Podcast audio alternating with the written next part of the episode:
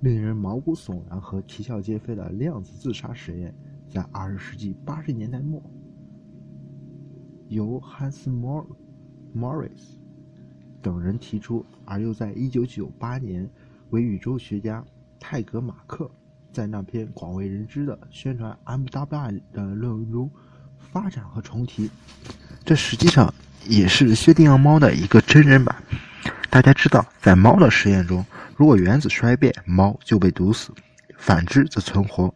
对此，哥本哈根派的解释是：在我没有观测它之前，猫是又死又活的；而观测之后，猫的波函数发生了坍缩，猫要么死，要么活。MWI 则声称，每次实验必定同时产生一只活猫和一只死猫，只不过它们存在于两个平行世界中。两者有何实质不同呢？其关键就在于，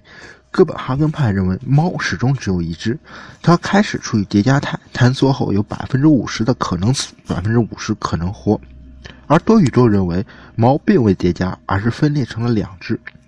一死一活，必定有一只活猫。现在，假如有一位勇于为科学献身的仁人义士，他自告奋勇地去代替了那只倒霉的猫，出于人道主义。为了让他少受些痛苦，我们把毒气瓶改为一把枪。如果原子衰变，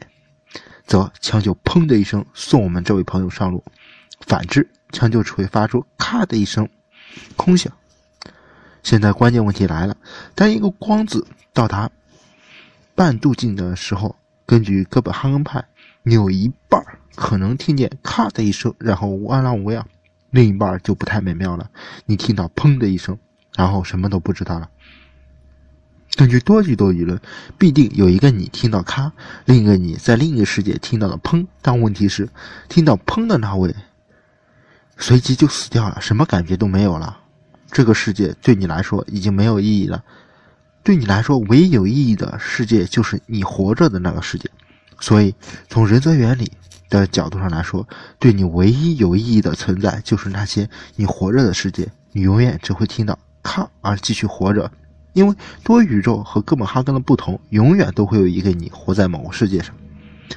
让我们每隔一秒发射一个光子到半衰镜来触动机关。此时，哥本哈根预言：如果你运气非常之好，你也最多听到几声咔，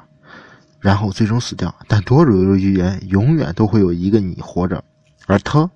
的那个世界对你来说是唯一有意义的存在。只要你坐在枪口面前，那么从你本人的角度来看，你永远只会听到每隔一秒声响的咔声，你永远不会死。但只要从枪口一开，你就会听到砰，因为这个世界重新对你恢复有意义，你能够活着见证他们。总而言之，多宇宙预言，只要你在枪口前，它就绝对不会发射；一旦你离开，他就开始随机的砰，所以对观测者他自己来说，假如他一直听到咔而好端端的活着，他就可以在很大程度上确信多宇宙理论解释是正确的。假如他死掉，那么哥本哈根解释就是正确的。不过这对他来说也已经没有意义了，因为人已经死了。各位也许在这里对人则原理大为困困惑。无论如何，枪一声咔是一个极小极小概率，不是吗？怎么可能对你来说，枪必定会这样行动？但问题在于，对你而言的前提是你必须存在。让我们这样举个例子：假如你是男性，你必定会发现这样一个有趣的事实：你的爸爸有儿子，你的爷爷儿子，你的曾祖父有儿子，一直上溯的 N 代祖先，不管历史上冰川严冻、洪水猛兽、兵荒马乱、饥寒交迫，他们不但都能存活，而且子嗣不断，始终有儿子。这可是一个非常小、非常小的概率。但假如你一次感慨说你的存在是一个百年不遇的奇迹，就非常可笑了。很显然，你能够感慨的前提条件是你存在本身。事实上，如果客观的讲，一个家族 N 代都有儿子的概率极小，但对你我来说却是必须的，概率为百分百。同理，有人感慨宇宙的精巧，其产生的概率是如此之低。但按照人则原理，为了保证我们存在的这个前提，宇宙必须如此。在量子自杀中，只要你始终存在，那么它对你来说，枪就百分之百的不会发射。但很可惜，就算你发现了多宇宙解释是正确的，这也只对你自己一个人而言的知识。就我们这些旁观者而言，事实永远都是一样的。你在若干若干声咔后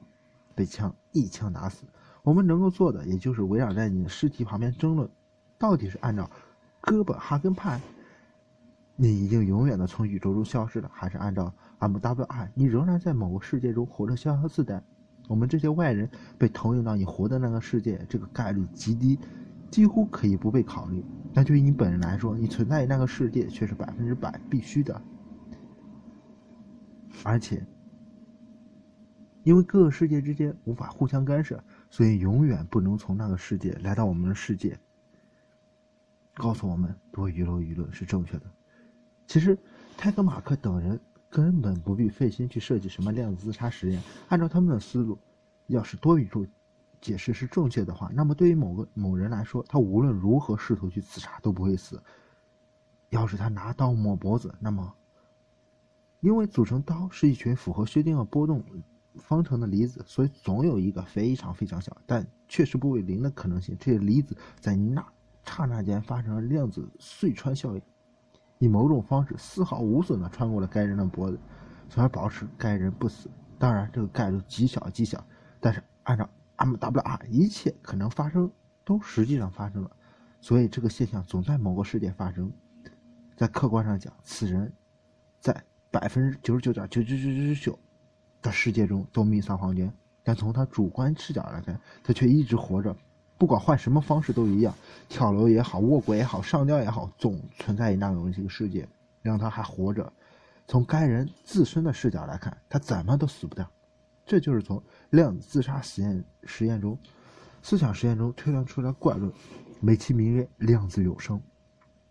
要从主观视角来看，不但一个人永远无法完成自杀，事实上，他一旦开始存在，就永远不会消失，总存在着一些量子效应时。使得一个人不会衰老。按照 MWI 这些非常低的概率，总是对应于某个时间世界。如果多宇宙理论是正确的，那么我们得到的推论是：一旦一个意识开始存在，从它自身的角度来看，它就必定是永生的。天啊，我们怎么又扯到了意识？这是最强版本的人则原理，也称之为终极人则原理。可以想象，泰格马克等多宇宙。论的支持者见到自己的提议被演绎成了这么一个奇谈怪论后，是怎样的一种哭笑不得的心态？这位宾夕法尼亚大学的宇宙学家不得不出来声明说，永生并非 MWI 的正统推论。他说，一个人在死前还经历了某种非量子化的过程，使得所所谓的意识并不能连续、过度、保持永久。可惜他，可惜也不太有人相信他这样的辩护。关于这个问题，科学家们和哲学家们无疑都会感兴趣。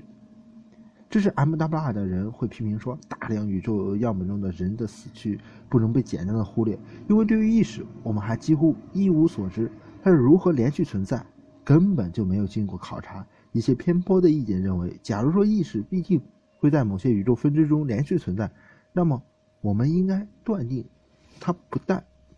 始终存在，而且永远连续。也就是说。我们不该有失去意识的时候，不过，也许的确存在一些时间，那里我们永不睡觉，谁又知道呢？再说，暂时沉睡后又苏醒，这对于意识来说，好像不能算作无意义的嘛。更为重要的是，也许还是如果定义在多世界中的你究竟是一个什么东西的问题，也许现实时空中你只不过是一个高纬度矢量的切片而已。总之，这里面的逻辑怪圈层出不穷，而且几乎没有什么可能可以为实践所检验的东西都是空对空。我想，波普尔对此不会感到满意的。关于自杀实验本身，我想也不会太有人会仅仅为了检验哥本哈根和 MWI，实际上真的去尝试，因为不管怎样，实验结果也只有你一个人知道而已，你无法把它告诉广大的人民群众，而且根据哥本哈根的解释。如果哥本哈根的解释不幸是正确的话，那么你也就无祸哀哉了。虽说朝闻道，夕死可以，但一般来说，闻了道最好还是利用它做出这些什么更有意义的东西而，更好。而且，就算你在枪口下真的不死，你也无法确切的判断这是因为多世界的预言结果，还是因为仅仅因为你运气非常非常好，你最多能说我有百分之九十九十九点把握形成多世界理论是正确的，仅此而已。最新的传记，埃埃弗莱特本人也在某种程度上相信，他的意识会沿着某些不同的方向向死亡的宇宙分支一直延续下去。但具有悲剧和讽刺意味的是，他一家子都那么相信平行宇宙，以至于他女儿。丽兹在自杀前留下遗书说，他去往另一个平行世界和他相会了。当然，他并非为了检验这一理论而自杀。或许埃菲莱特一家真的在某个世界里相会，也未可知。但至少我们现在所周围的这个世界里，我们看到的人死不能复生。所以，至少考虑绝大多数的世界中的家人和朋友的感情时，我强烈建议各位不要在科学热情的驱使下做此尝试。我们在多世界理论这条路上走的也够久了，和前面的哥本哈根派那里一样，我们探索越到后后面，越会显得古怪离奇，道路崎岖不平，杂草丛生，让我们精疲力尽，而且最后居然还会碰到意识、永生之类形而上学的东西，真是见鬼！我们还是知难而退，回到原来的分岔路口，再看看还有没有别的路可以选择。不过我们在离开这条道路之前，还有一样东西值得一提，那就是所谓的量子计算机。一九一一九七七年，埃菲莱特接受惠勒和德维特等人的邀请去德克萨斯大学演讲。午饭的时候，德维特特意安排惠勒的一位学生坐在埃菲莱特身边，后者向他请教了关于希尔伯特空间的问题。这个学生就是大卫·德伊奇。